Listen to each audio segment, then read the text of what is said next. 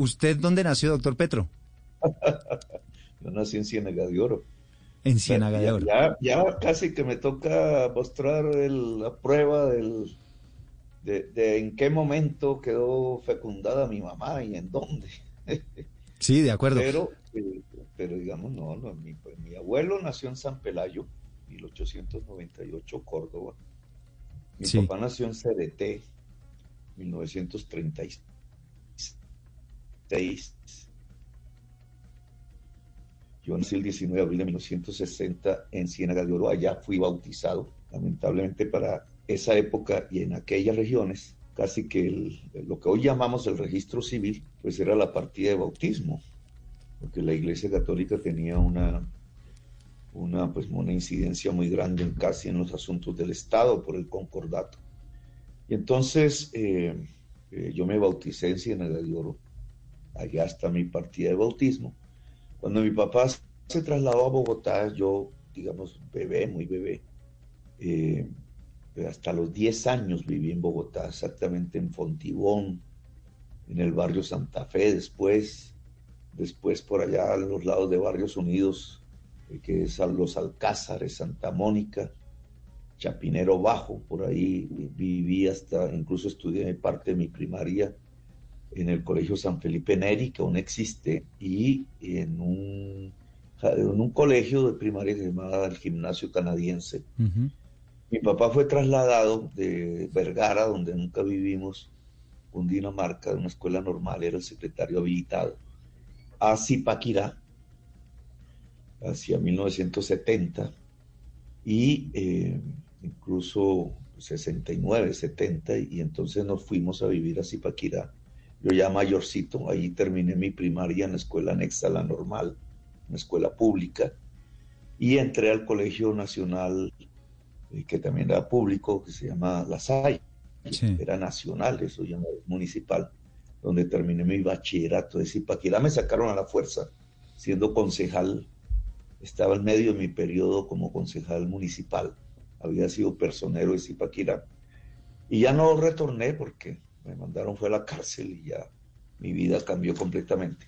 Entonces, desde Zipaquirá yo vivo de los, desde los 10 hasta los 25 años. ¿Por qué mi cédula dice que nací en Zipaquira? Ah, bueno, ahí, para, para allá iba. Y si quiere le complemento para que nos, para que nos cuente un poco qué hay alrededor de esa, de esa historia de, la cédula, porque se la quiero complementar y es pues el video que seguramente usted conoce y que se han conocido los colombianos en una audiencia, aparentemente es en la Corte Suprema donde le pregunta el juez del caso, ¿y usted dónde nació? Y usted responde que en Zipaquirá y también pues la, la hoja de vida que se presentó ah, con su puño y letra supuestamente ante la función pública, donde también en, en el lugar donde dicen el lugar de nacimiento aparece Zipaquirá. Entonces quisiera como que nos eh, redondeara la respuesta alrededor de esas, de esas inquietudes que han surgido pues precisamente por estos documentos que han aparecido en, en imágenes y en redes sociales. Sí, y no soy muy responsable de eso, porque esto es de cuando yo era bebé y cuando era niño y finalmente cuando saqué mi cédula. Esta es mi cédula. Entonces, mi cédula yo la saqué en el municipio de Cogua, Cundinamarca, un día domingo, eh, cuando llegué a mi mayoría de edad en ese entonces. Eh, tuvo que ser en el municipio de Cogua porque eh, el única, la única registraduría que estaba abierta en, ese, en esa región era la del municipio de Cogua.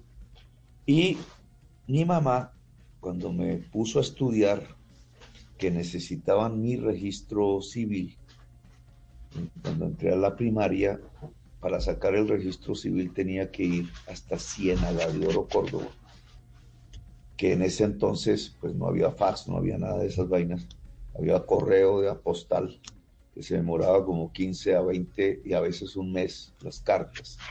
Entonces irse de Bogotá hasta Ciénaga de Oro era realmente ir hasta eh, eh, prácticamente 50 horas de, viaje. Entonces mi mamá hizo ahí una cosa ahí medio, medio tratando de,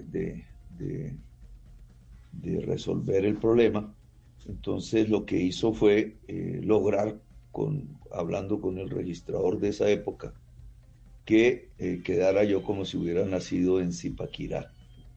Pero ese fue las circunstancias por las cuales, obviamente, como mi cédula está así, pues yo en, diligencia judicial no puedo decir lo contrario de lo que dice mi cédula. Entonces, eh, no, entendí. Bueno, entonces el registro quedó como si fuese de Zipaquira. Entonces, si le entiendo bien la historia, doctor Petro, la historia es, usted nace en Ciénaga de Oro, pero por su traslado, por cuestiones familiares, termina usted en, en el departamento de Cundinamarca y termina pues su mamá registrándolo como si hubiera nacido en Zipaquirá. ¿Le estoy entendiendo más o menos bien?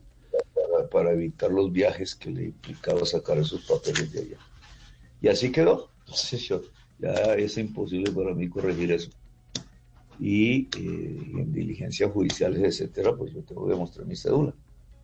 Ah, y eso explica, y eso explica, doctor Petro, entonces, por qué, por ejemplo, en esa hoja de vida o en, el documento oficial ante la función pública, antes de ejercer como funcionario y demás, eh, en esos documentos entonces aparece Zipaquirá.